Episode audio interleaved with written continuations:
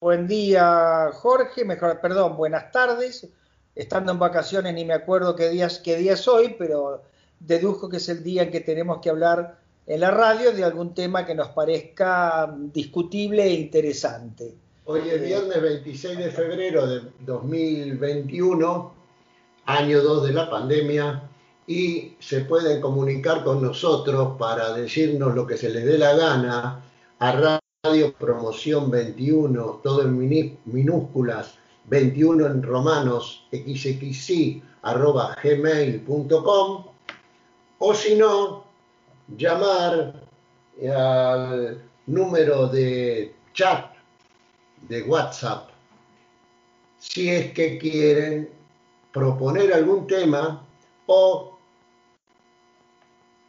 discutir o ponerse en desacuerdo de algo, de algo contra algo que hayamos dicho, que consideren que estamos equivocados y, por supuesto les daremos todo el tiempo del mundo para explayarse si necesitan.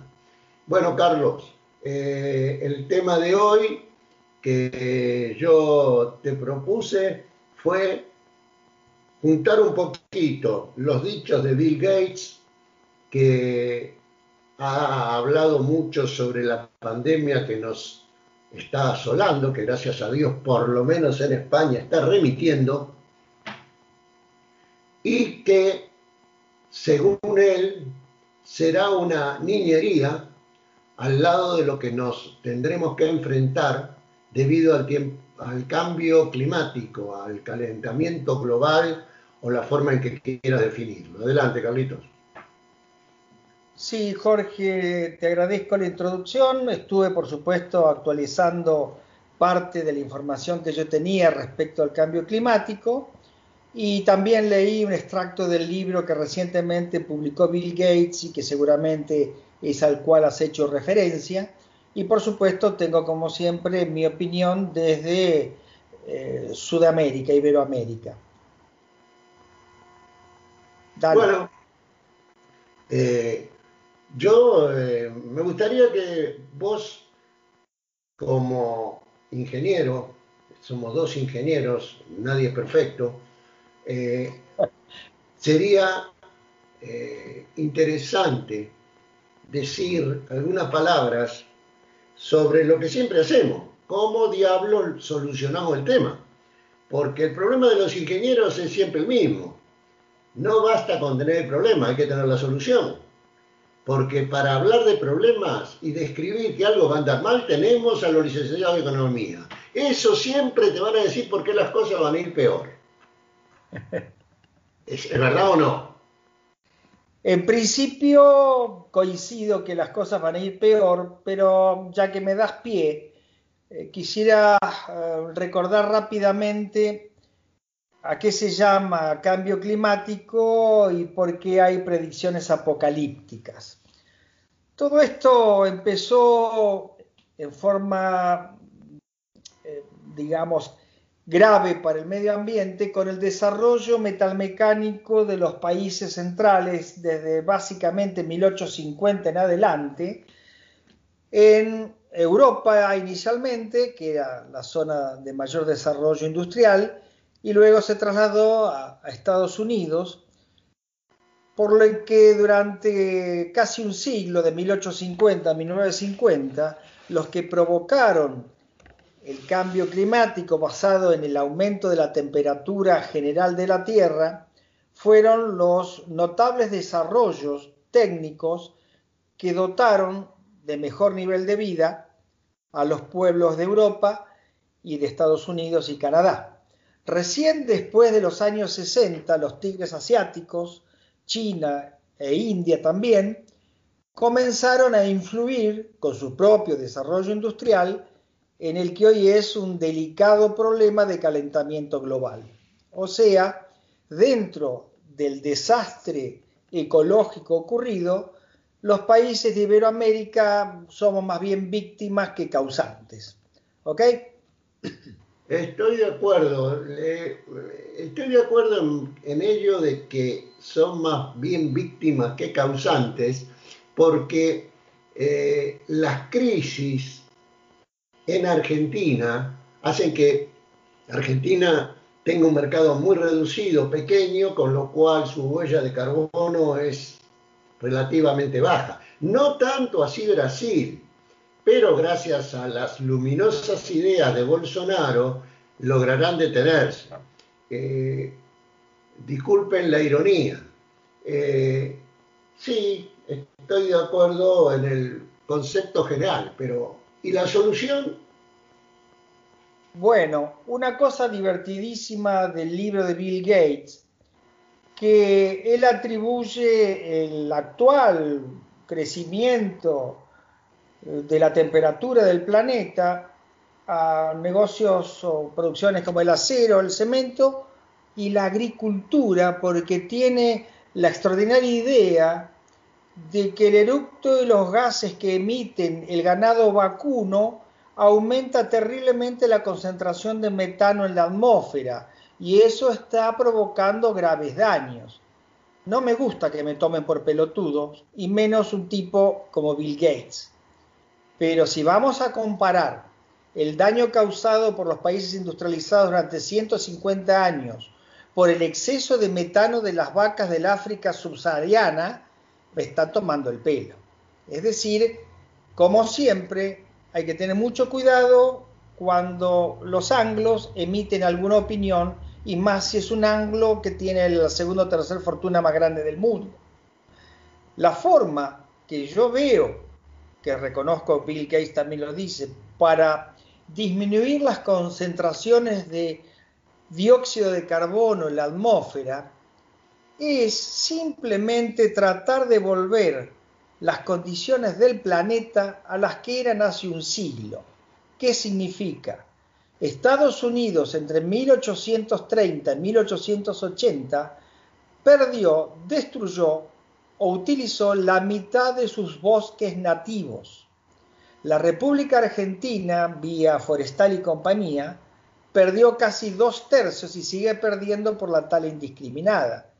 Con lo cual, si bien existen tecnologías para transformar el CO2 en combustible, yo haría la plantación de trillones de árboles como ley obligatoria en todo el planeta. Por ejemplo, no se puede deforestar la Amazonia.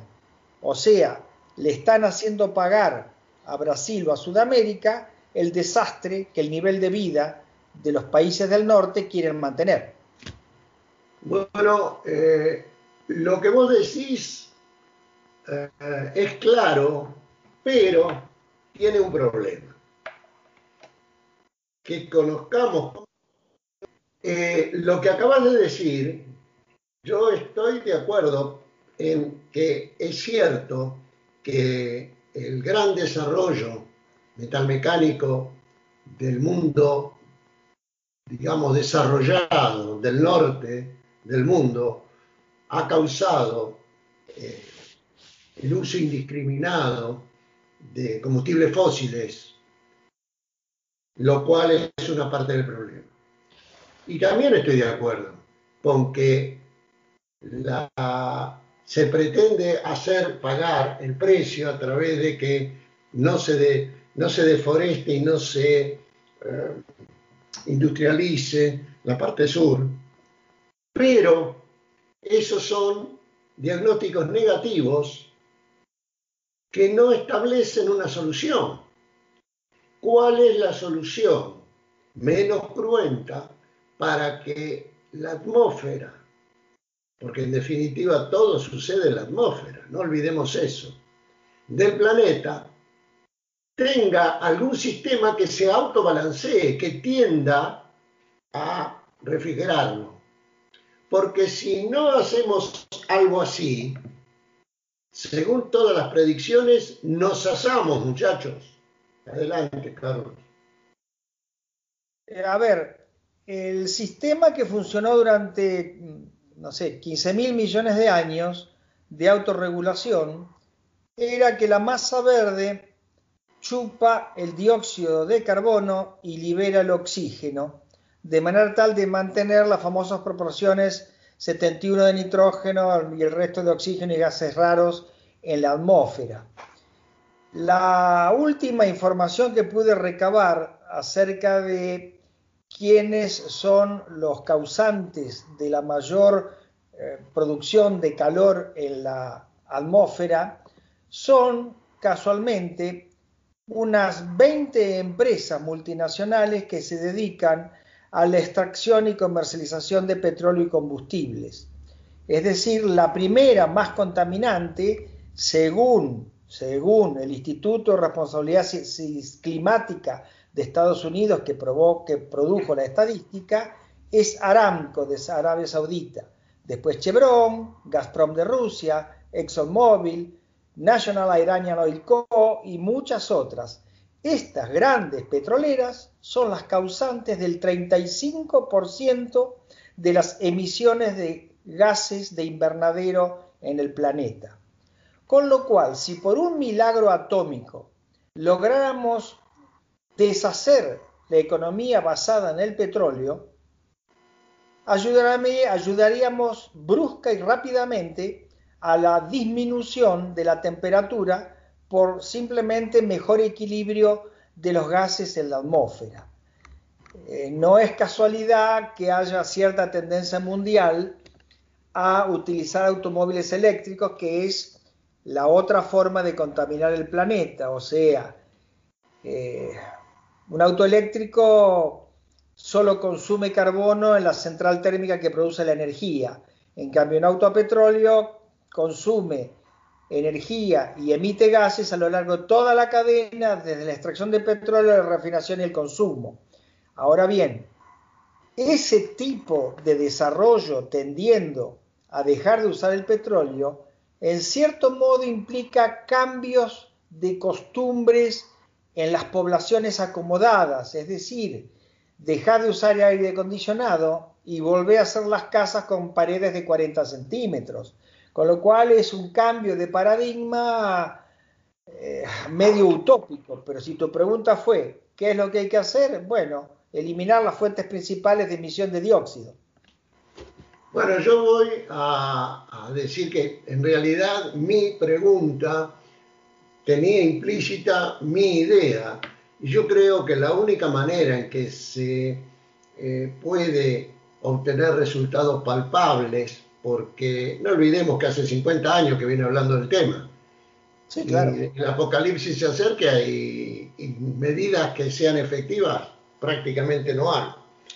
Yo como habitante de España te digo, por ejemplo, que en este momento, eh, si vos tenés techo, que no vivís en un departamento, sino que vivís en un chalet como el tuyo, las compañías eléctricas te llenan de celdas tu techo y te descuentan el producido de, esa, eh, de ese techo a través de las celdas de tu factura telefónica. Y eso lo hace como política general, lo cual yo no, a mí no me parece mal, pero me parece insuficiente.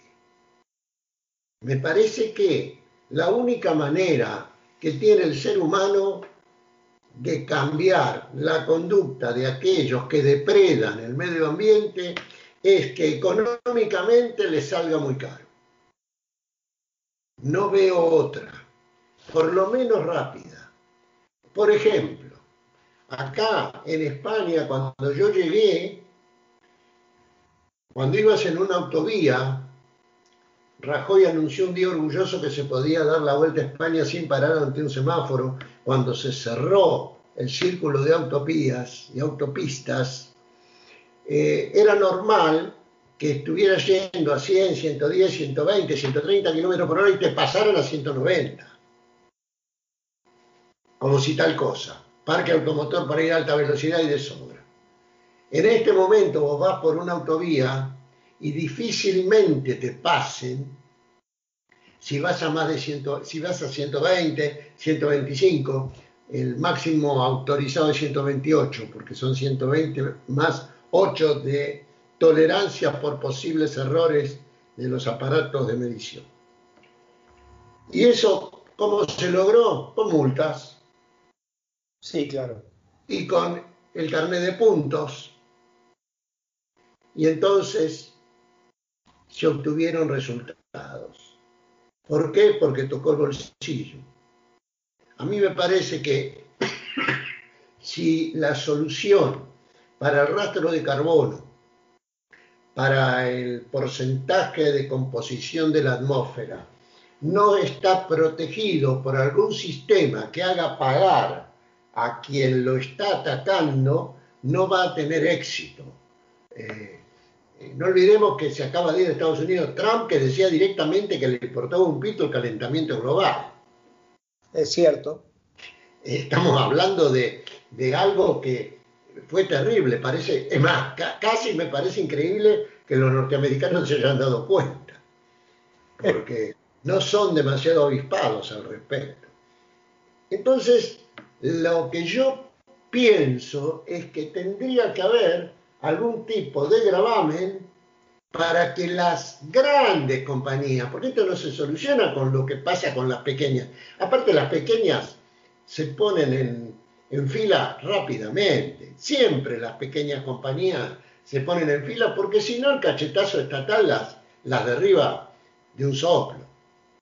El problema es cómo le pones el cascabel al gato. ¿Quién le dice a Google que es el mayor consumidor de energía eléctrica del planeta? Ojo, el mayor consumidor de energía eléctrica del planeta, que tiene que pagar por la huella de ozono que deja su consumo eléctrico. Porque está acostumbrado a no pagar nada. Hace lo que quiere. La pregunta es quién tiene la fuerza para ponerle una tasa al CO2. Yo tengo la respuesta de que hay alguien que tiene la fuerza. ¿Sabés quién es? La naturaleza. No, está bien, pero la naturaleza lo va a hacer. Perdón, es que, discúlpame, discúlpame, te interrumpo por primera vez. Raro en mí. Eh, normalmente te interrumpo siempre. Eh, pero la verdad es que la naturaleza no es sobornable. Está bien, pero ¿cómo verías que la naturaleza sola bloquea eso? Y porque fíjate que en este usted no tiene prensa, no se publicita porque no conviene, pero en, el, en Asia hay países enteros que ya han desaparecido bajo el agua. Hay islas que han caído bajo el agua, eso sí, lo leí. No, países enteros. Ah, bueno. Países enteros, hay países que son ocho islitas. Bueno, está bien, sí, es cierto, es cierto. Y desaparecieron. ¿Y por qué desaparecieron? Porque el nivel de las aguas sigue bajando, subiendo, mientras que el nivel de los hielos sigue bajando y la supervivencia de los osos polares. Claro, el problema es que esta vez el calentamiento afecta fundamentalmente al hemisferio norte. Bien merecido lo tienen. Bueno, esa es una consideración política. Pero lo que yo digo es una realidad. En este momento, la foto del oso polar agarrado de un cacho de hielo que se está resquebrajando y ya no sabe cómo hacer, y que están en los huesos, porque no tienen cómo comer, cómo cazar, porque se cansan, porque no pueden estar nadando y pescando todo el día y comiéndose pescado, sino que tienen que descansar, eso es dramático. Y si no hay una acción mundial, va a empeorar. Y como te dije, para mí la naturaleza es insobornable. La temperatura seguirá subiendo. Nosotros tenemos el problema acá en el mar Mediterráneo. Yo tengo el mar Mediterráneo a 30 kilómetros. Tenemos, tenemos zonas como la playa del Mar Menor, que está en la región de Murcia, en la localidad fundamental de San Pedro del Piñatar, donde debido al calor, los desagües de las tierras que están cultivadas con muchos eh, fertilizantes ha hecho que el crecimiento de las algas sea de tal magnitud que han perdido el mar. algo así como pasa en Argentina, me acuerdo, en muchas lagunas que los juncales eh, las tapaban y las anulaban, porque eh, yo me acuerdo de, de ir con amigos en lancha y tener que estar sacando el fuera borda y limpiando la hélice porque se enganchaban los juncos. Bueno, acá, acá en el, en el Mar Menor, que está ahí en, frente a la región de Murcia, Estamos en ese estado. Se ha perdido las playas. Ahí era una región famosa por los baños de barro. No hay más turismo. Pero no por el COVID, porque las algas invadieron todo. ¿Y por qué las algas invadieron todo? Porque los fertilizantes más la temperatura hacen esa ensalada. Entonces, yo creo que si no hay una acción conjunta mundial, nos vamos a chicharrar. Vuelvo a insistir, hace un ratito dijiste que la naturaleza sola iba a provocar el cambio. Lo que estás diciendo ahora es Ese es el cambio. nos vamos a chicharrar.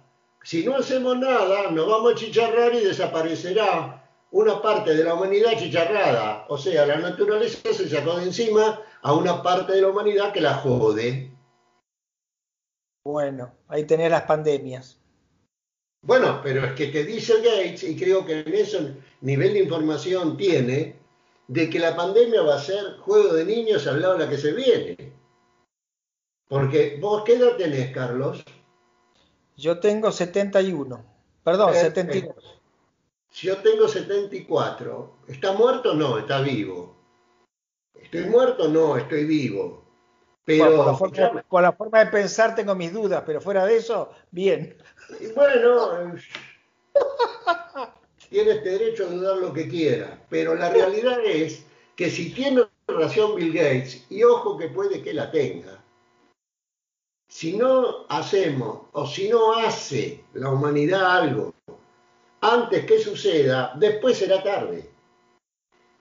La pandemia durante los primeros, perdóname Carlos, durante los primera, la primera ola redujo la huella de ozono de todo el mundo. De ozono no, perdón, la huella de carbono. Sí, sí, todos vimos los todos vimos los delfines en Venecia. Uh... pulpos en Venecia, exactamente. Entonces, ¿qué quiere decir? Que la actividad humana es la causante. Ahora ya no puede aparecer un descerebrado a decir que la actividad humana no es la causante, porque el virus te lo mostró. A ver si entiendo un poco. La naturaleza nos está dando señales de que vamos camino a la desaparición a menos que cambiemos nuestra actitud respecto del calentamiento y la contaminación. O sea, las pandemias son avisos de madre natura de que se está cansando. Estoy de acuerdo, pero el problema es que eso hay que responderlo con acciones. Ah, y no veo que haya acciones, por eso dije, la única acción que más o menos me parece que tiene resultados es cuando afecta el bolsillo, como di el ejemplo de la velocidad en las carreteras, que hoy, gracias a las multas y gracias a los puntos, la gente va más despacio. ¿Y qué propones? ¿Un gravamen sobre qué? Sobre la huella de ozono. En cierta manera, si bien es cierto que yo reconozco que está manejado políticamente, el caso de la suequita Greta, eh, que ha viajado y no quiso viajar en jet porque decía que la huella de, carbono que dejaba eh, ella como, como tripulante o como pasajera de un jet no estaba dispuesto a hacerlo. Eh, bueno, eh, la realidad es que hay, siempre que los economistas tienen el problema de poner un impuesto, tienen primero, primero que nada, si el impuesto va a rendir más que lo que cuesta recaudarlo. Y segundo, si hay una base imponible y una población que esté en condiciones de pagarlo. Acá el problema es que parece que los que tienen condiciones para pagarlo eh, son los que tienen muchas condiciones para pagarlo, a tal extremo que también tienen muchas condiciones para lograr no pagarlo. Y ahí está el problema. Pero claro, esta vez no es cuestión de arreglar eh, una acción política, tirar un gobierno de un país bananero, echarle la culpa a una raza. Sí. No es cuestión de eso, porque... tema de árboles en la Amazonia. Exacto, es cuestión de que decida la naturaleza no la sobornás, macho. Tema delicado, Jorge. Que nosotros nos reunimos a hablar de temas delicados. Y hablando de eso, después de haber dicho esto, porque nosotros más que exponerlo no podemos, te voy a exponer el tema que yo tengo interés en tocar con vos el viernes que viene. ¿Te parece? Dale. Bueno, ustedes saben que hace un tiempo se descubrieron las ondas gravitacionales que había predicho Einstein en su teoría general de la relatividad, que en otras palabras dice que el espacio no es fijo, no es inamovible, que el espacio varía, que el espacio cambia de forma, que se curva. Bien, esa noticia apareció aproximadamente hace unos seis u ocho meses en todos los periódicos y yo estaba esperando la subsiguiente noticia que siempre en la humanidad se da. Cuando se hace un descubrimiento de algo importante, lo primero que hace la humanidad es buscar un arma que utilice ese principio para matar gente. es, cierto, la historia de nuestra raza.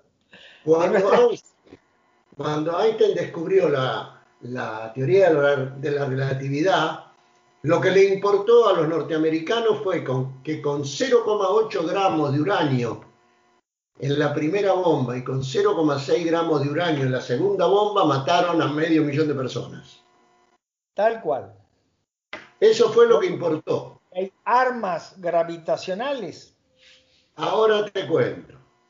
Resulta de que acaba de aparecer la noticia de que en Estados Unidos están desarrollando armas aprovechando la curvatura del espacio en proyectos ultra secretos, de los cuales como tales, por supuesto, no conozco nada. Lo que puedo conocer es lo que tanto vos como yo, como ingenieros, podemos saber de que en realidad eh, es cierto lo que eh, Stephen Hawking nos demostró y escribió magistralmente en Breve Tratado del Tiempo, ese libro que solo tiene una ecuación, que es E igual a mc cuadrado, nada más.